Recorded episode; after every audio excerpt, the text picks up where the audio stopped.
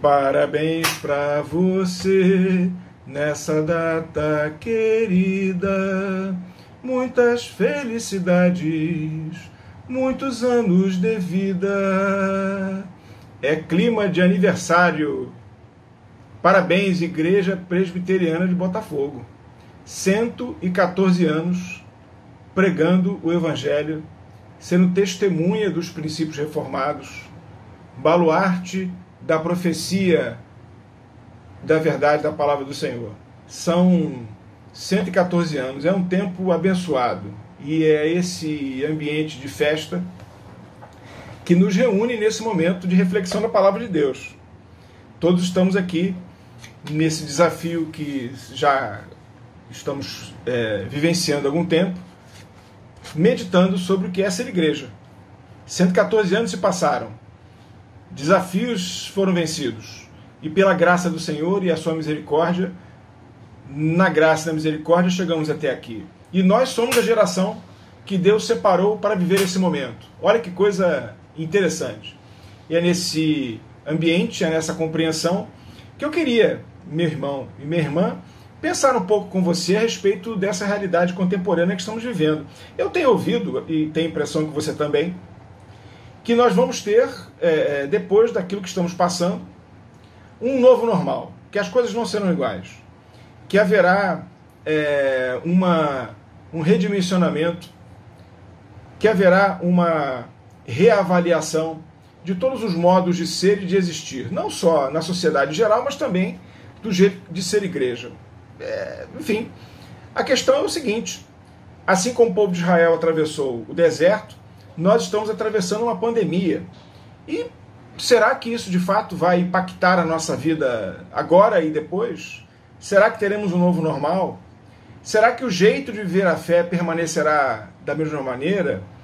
Quais serão os desafios que a contemporaneidade estará a nos trazer dentro dessa perspectiva de sermos igreja? Passamos por 114 anos. Queremos olhar para essa realidade, queremos olhar e prospectar aquilo que irá acontecer. Será a fé a mesma? É, será a liturgia igual? Os princípios de ética e de presença na sociedade que norteiam a igreja serão os mesmos? Essa é uma, são questões, com certeza, que perpassam o seu e o meu coração, que estão em aberto.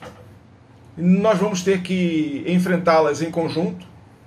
E eu queria, é, nesse ambiente de reflexão da palavra de Deus, convidar a você minha irmã e meu irmão, para que pudéssemos refletir a respeito dessas provocações e nesse ambiente de aniversário da igreja sobre as questões que nos importam viver nesse momento e que nós estamos aí é, tratando. Eu queria propor a seguinte reflexão: a igreja diante do mesmo normal, a igreja diante do mesmo normal.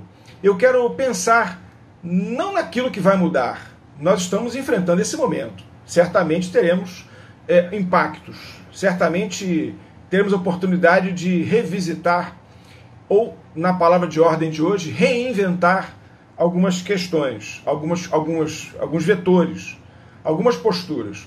Mas eu queria, igreja presbiteriana de Botafogo, nesse espaço que Deus nos oportuniza, e nós, com muito respeito, com muito temor e tremor, não é fácil estar aqui, meus irmãos, diante da palavra de Deus, trazendo uma reflexão, não é fácil. Diante desse, desse privilégio que Deus nos outorga, pela sua graça e pela sua misericórdia, nós queremos pensar naquilo que não deve mudar na igreja.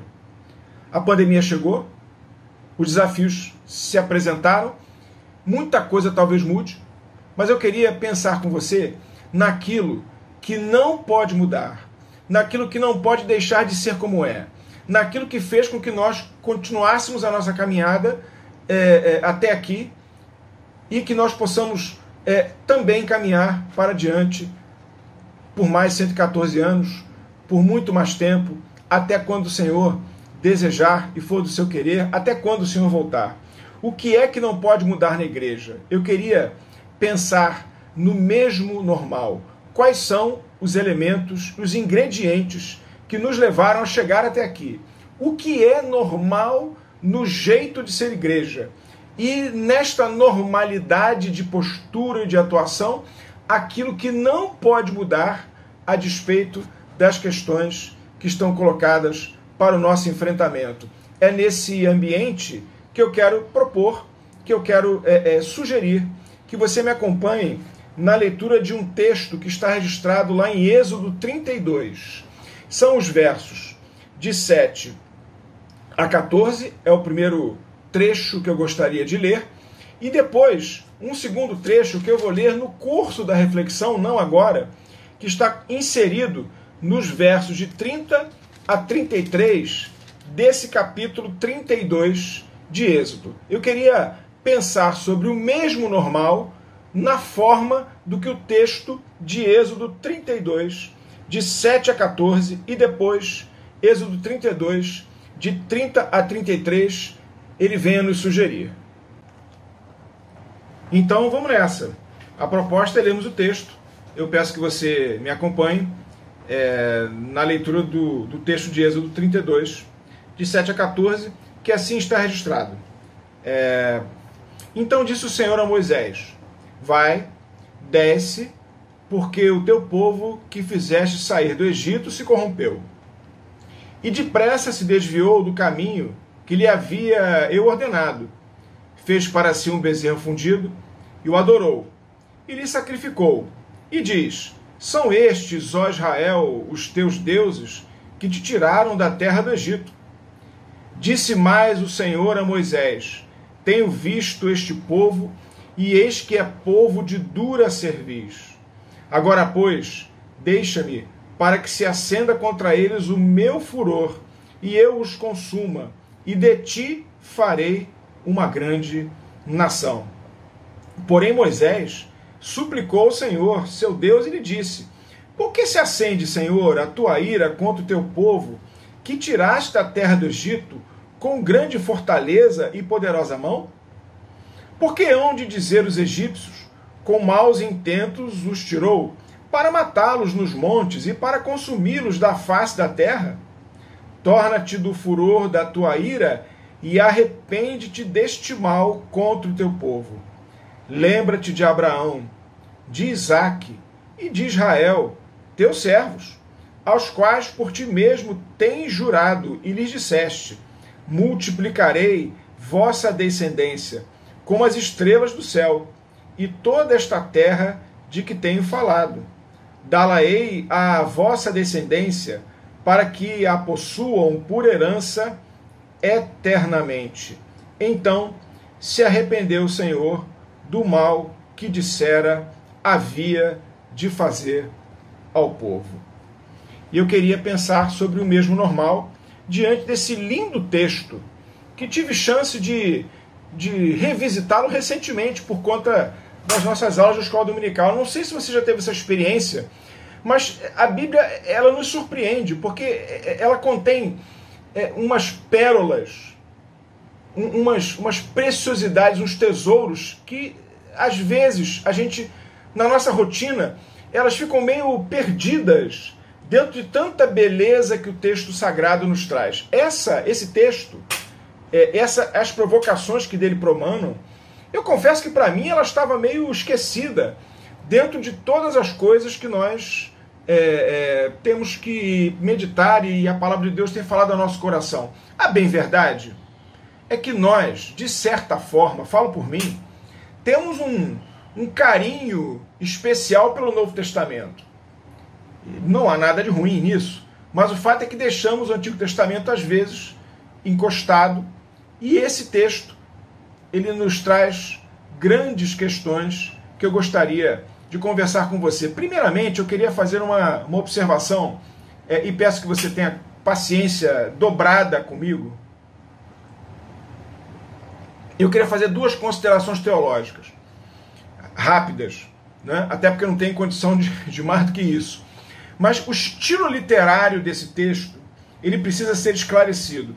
Porque é, a, o, o autor do texto, o registro feito pelo escritor, ele se utiliza de uma linguagem antropomórfica antropomórfica, e isso vai ficar claro quando nós começarmos a examinar o que o texto tem a nos dizer.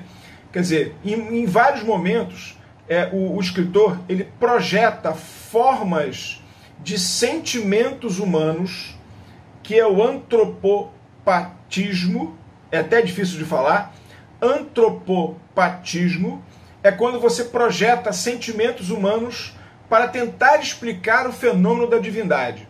Então, por exemplo, Deus se irou, Deus amou, Deus perdoou, Deus se arrependeu, é o homem projetando os seus sentimentos para tentar entender a infinitude do fenômeno divino. Na verdade, se eu me faço entender, é o antropopatismo e o antropomorfismo, que é você projetar para o Senhor as formas humanas, o coração de Deus, a mão do Senhor, os olhos do Senhor, todo esse ambiente do homem querendo, com a sua finitude, compreender aquilo que é infinito, está representado aqui no texto. De sorte, meus irmãos e minhas irmãs, quando a gente lê o texto, nós temos que ter à vista dos nossos olhos a, a, a limitada compreensão do fenômeno divino pelos instrumentos de compreensão que o homem tem. Por isso o homem ele projeta sentimentos seus, o antropopatismo, e ele projeta formas suas, o antropomorfismo, para que ele possa explicar o que está acontecendo com Deus. Porque se você olhar o texto sem essa perspectiva, talvez você tenha algumas dificuldades de captar a verdadeira mensagem que ele está querendo trazer. O texto, ele trata Deus como se Deus fosse um homem, como se Deus fosse um ser. Portanto, com as limitações corporais da nossa forma humana e com as perspectivas de sentimento de nós, seres humanos. Isso o autor faz tentando traduzir aquilo que não se pode traduzir, que é a infinitude do soberano e eterno Senhor. Assim sendo, minha irmã e meu irmão, eu queria pensar sobre o mesmo normal. Entendendo o texto com esses instrumentos que há pouco é, conversamos, eu queria é, extrair dele alguns conteúdos que nos impulsionam na mantença daquilo que tem preservado a nossa identidade como nação santa, sacerdócio real, povo de exclusiva propriedade do Senhor, lá na igreja presbiteriana de Botafogo, ou, se preferirem, aqui na igreja presbiteriana de Botafogo. Há 114 anos, o mesmo normal, aquilo que não pode mudar, nos tem acompanhado. Veja, eu peço que você é, esteja com a Bíblia aberta, porque eu gostaria de revisitar, de, de focar, de extrair algumas conclusões daquilo que lemos. Veja que nesse primeiro momento, é, o texto ele nos coloca diante de Moisés e Deus no Sinai. Deus está ali junto com Moisés entregando as primeiras tábuas da lei. Esse é o ambiente do texto. E naquele, irmãos, momento tão importante, Deus chega e fala assim: Disse o Senhor a Moisés, é o verso 7.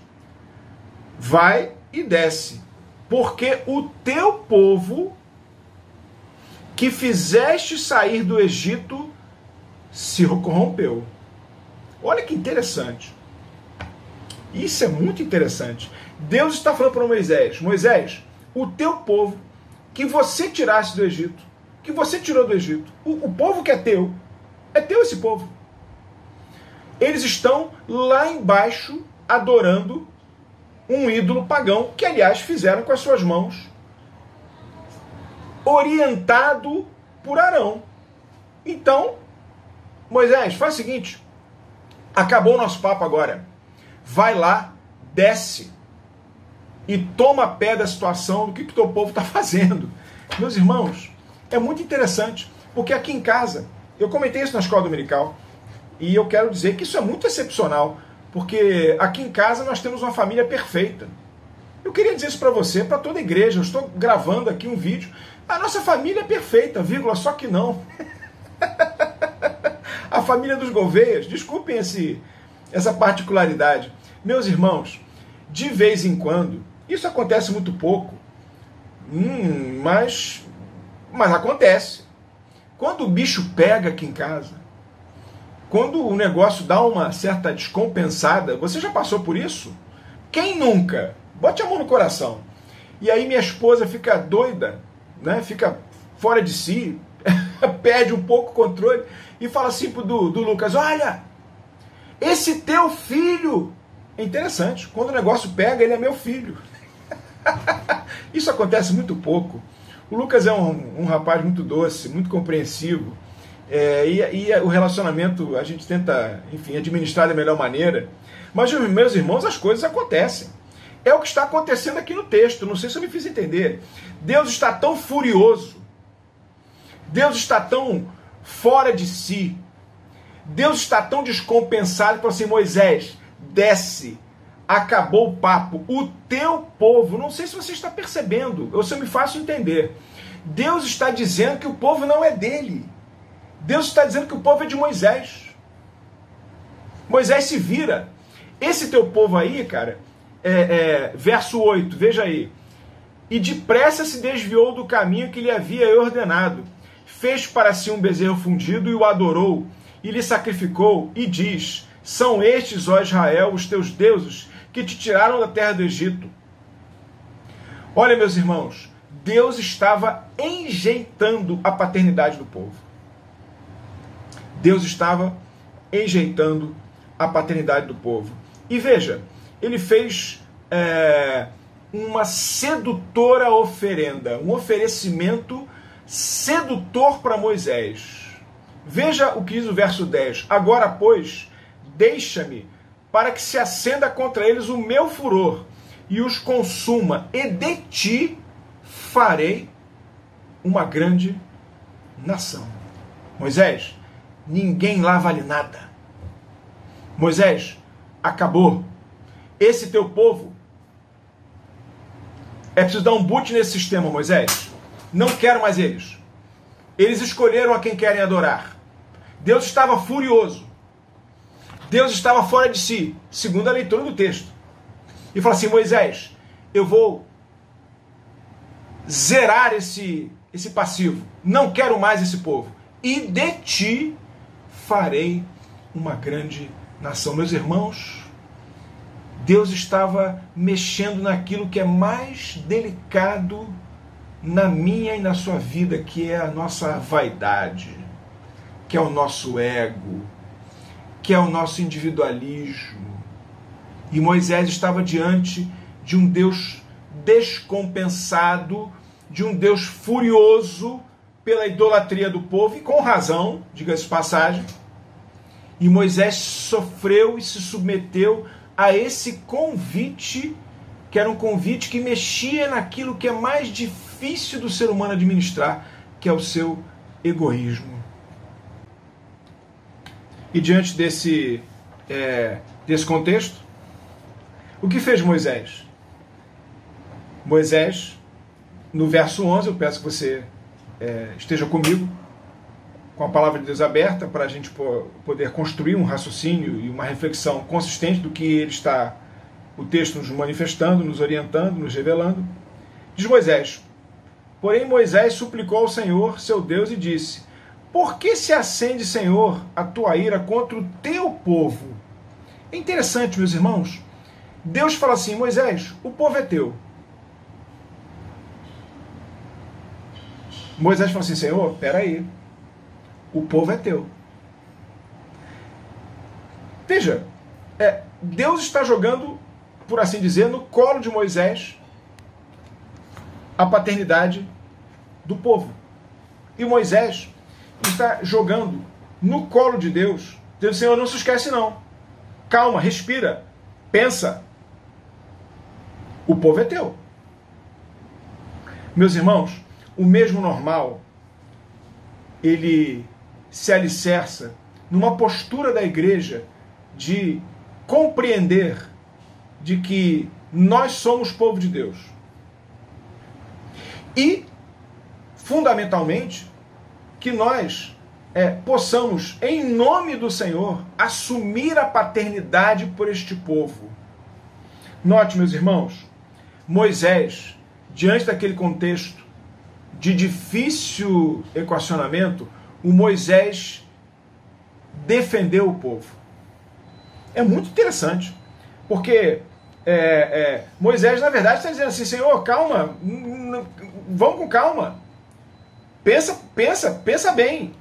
Veja, é, este povo é teu porque se tu fizeres o que está dizendo que farás, o que vão dizer as outras nações?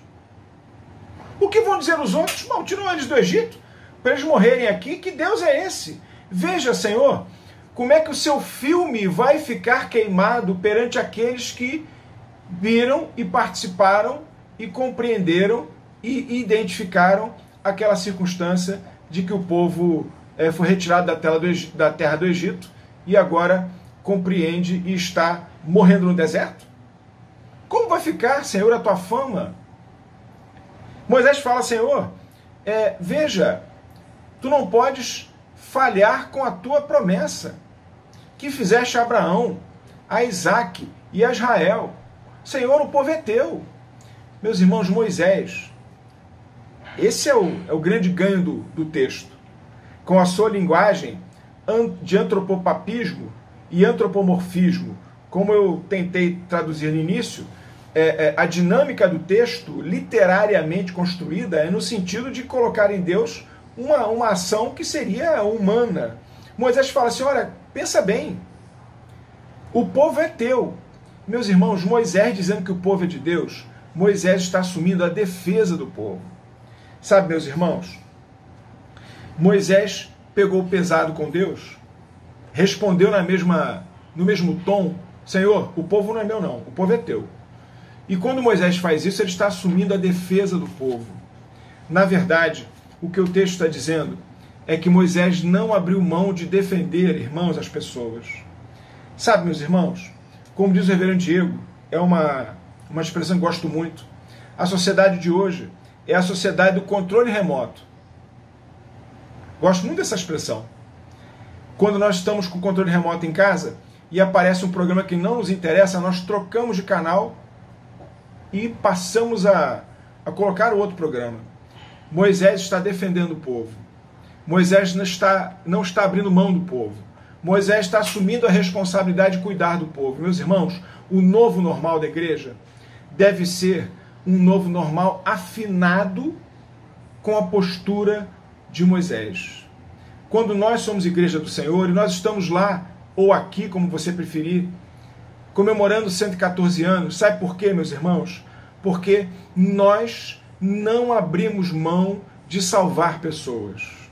Nós não abandonamos o povo. E veja, o povo é pecador. Moisés, em momento algum, esse é um aspecto vamos destacar posteriormente. Moisés, em momento algum, passou a mão na cabeça do povo. Moisés não está dizendo, Senhor, esse povo não pecou. Esse não é a defesa de Moisés. Mas Moisés está defendendo o povo. Moisés está assumindo a paternidade do povo. Meus irmãos, nós não estamos aqui é, numa sala de espera para a, o, a condução que nos leva para o céu. Não. A igreja ela é triunfante porque a nossa esperança ela transcende esse momento que vivemos, mas a igreja é uma igreja militante. O novo normal que vai acontecer não sabemos, mas o mesmo normal é de uma igreja que durante 114 anos ama o povo. E nós esperamos, meus irmãos, para completarmos a nossa, é, a nossa carreira na trajetória da vocação que Deus nos tem chamado, que a Igreja Presbiteriana de Botafogo continue assumindo a paternidade das pessoas. A igreja é um lugar de salvação é um lugar de anúncio do Evangelho, é um lugar de assumir a paternidade daquele que não tem mais esperança e não tem mais orientação para viver uma vida livre do pecado. O mesmo normal, portanto, na compreensão que o texto nos sinaliza, ele aponta por um, uma postura onde a igreja assume a paternidade, meus irmãos, de salvar pessoas. Mas também o texto nos sugere que o novo normal ele exige da igreja que a igreja mantenha na perspectiva do mesmo normal. O novo virá, mas o mesmo não pode deixar de existir. Esse mesmo normal nos sugere, nos desafia a uma vida, meus irmãos, de fé em santidade. É interessante e de alguma maneira nós já é, é referenciamos essa, é, é, essa, essa postura, né? essa, essa dinâmica que nasce do texto. É, você percebe que, que Moisés, ele em momento algum passou a mão na cabeça do povo. Ele assume a paternidade e fala assim, Senhor, não, é teu o povo, e eu estou aqui em teu nome. Mas Moisés, em momento algum, meus irmãos, ele faz é, é, é, uma postura de colocar panos quentes no pecado do povo.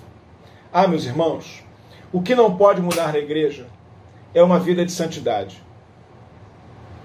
A fé com o trapo da imundícia das nossas justiças não combina. E sabe, meus irmãos, você como eu liga a televisão e nós vemos tantos líderes religiosos. E veja, estou falando líderes religiosos de maneira geral, envolvidos em situações que não edificam, em situações que é, é, trazem dificuldade para mim e para você que queremos viver uma vida de santidade apesar das nossas limitações. Uma vida de fé não pode abdicar de uma vida de santidade. Uma vida de santidade, meus irmãos e minhas irmãs, não pode colocar panos quentes no pecado. Não pode. Moisés não fez isso. Aliás, é, é, é a sugestão que se dá é que você amplie a leitura no artigo no, perdão, no capítulo 32 de Êxodo, você vai identificar que o pecado traz a morte. Esse capítulo é um capítulo doloroso. O sangue se derrama. A consequência da idolatria vem à tona. Portanto, meus irmãos, o mesmo normal da igreja. A igreja não pode perder o horizonte da fé abdicando de uma vida de santidade. E eu queria, na dinâmica do texto, naquilo que ele se nos apresenta como mais precioso, penso eu, destacar o que diz o, o verso 9 desse capítulo 32. Ele diz assim: Disse mais o Senhor a Moisés: Tenho visto este povo, e eis que é povo de dura cerviz. Você sabe o que é um povo de dura cerviz? O que é uma cerviz? Interessante. Eu fui pesquisar eu confesso com toda tranquilidade que eu não tinha a menor ideia do que era. Cerviz é a nuca. Sabia disso? Eu confesso que não sabia, com tranquilidade. Cerviz é a nuca. O que, que Deus está dizendo? Moisés, este povo é de dura cerviz, porque ele não ele não se humilha. A nuca dele é dura, é imóvel, ele não se curva diante de mim. Meus irmãos, o grande pecado nosso é quando nós não nos curvamos, não nos humilhamos, não nos colocamos como criatura diante do Criador. Moisés está dizendo, Senhor, esse povo pecou. A cerviz é dura mesmo, mas eu não abro mão do povo. E Deus está dizendo, Moisés, olha, esse povo, ele, ele, ele pode passar pelo deserto de outra forma. É preciso que ele se humilhe. É preciso que ele reconheça o seu pecado. É preciso que ele faça que nem aquele publicano diante daquele, é, daquele conto, daquela parábola do fariseu e do publicano que Jesus contava. O publicano, você vai lembrar disso, é um texto muito conhecido. Diz o versículo lá é, de Lucas 18, de 9 a 14. Diz o versículo: o, o publicano não ousava nem levantar os olhos para o céu. Ele estava com a sua cerviz dobrada. Meus irmãos, o mesmo normal exige uma igreja que se humilhe, que se submeta, que busque uma vida de santidade. E vida de santidade, uma fé santa, é uma fé que se humilha, é uma fé que dobra-se perante o seu Senhor, é uma fé que submete ao mandamento do Senhor, é aquela fé daquele que, curvado diante de Deus, fala: Senhor, eu não sou digno, ó Deus, da tua misericórdia, mas atende ao teu servo. Fé e santidade fazem parte, minhas irmãs e meus irmãos, do mesmo normal da igreja. E para concluir, minha irmã e meu irmão, estou falando há muito tempo, eu queria dizer que o mesmo normal não abre mão de uma igreja que se arrisca para salvar pessoas. E às vezes nós temos que tomar uma atitude, assumir uma postura de riscos. É fato. Isso está no texto, não naquele texto que lemos, mas nunca leremos agora, e eu anunciei lá no início da nossa reflexão que assim o faria.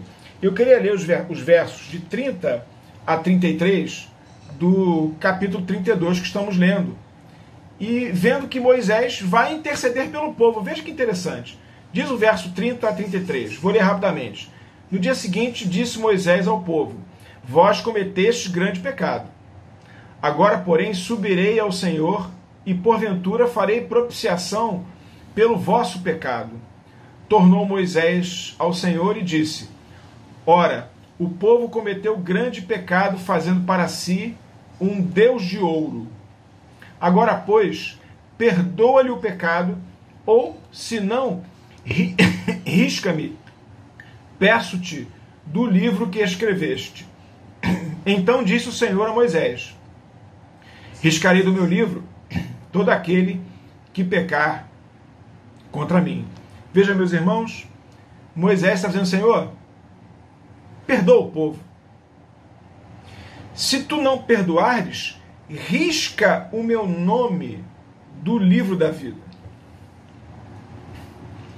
O mesmo normal, meus irmãos, ele parte de uma igreja que está disposta a correr riscos, a enfrentar poderosos, a se expor a críticas, na hora em que ela vai ao mundo pregar o evangelho. Moisés falou: Senhor, não, o povo é pecador. Eu não, não estou dizendo que não é, mas eu peço que tu o perdoes. E Pai, se for necessário, risca o meu nome do livro da vida. É uma igreja solidária, vendendo, vencendo um mundo solitário de Deus. É uma igreja que ama, é uma igreja presente. O mesmo normal, aquilo que não pode mudar da igreja, é uma igreja que está disposta a ir ao mundo, correndo os riscos que essa ida representa. E às vezes, meus irmãos, se colocando como Moisés está falando, Senhor, olha, eu quero interceder por este povo pecador, perdoa. Se for o caso, Pai, risco o meu nome. Eu estou disposto a abrir mão do meu privilégio. Eu estou disposto a abrir mão da minha segurança. Risco o meu nome, Senhor, do livro da vida. Mas perdoa esse povo. Essa é a igreja que não pode mudar. Essa é a igreja de Botafogo, meus irmãos, que durante 114 anos fez isso. Essa é uma igreja que vai ser impactada por aquilo que o mundo está trazendo, as mudanças que se estabelecem diante desse novo momento histórico que vivemos.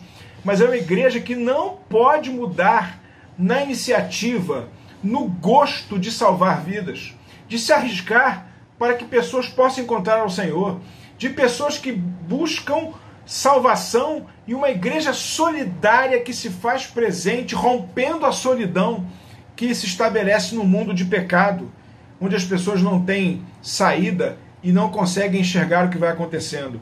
Essa é uma igreja que se transforma, essa é uma igreja que se amolda aos novos tempos mas que ela mantém a essência daquilo que jamais pode mudar, que é a paixão por estar no mundo sendo sal e sendo luz e correndo os riscos inerentes, meus irmãos, que essa postura sempre traz.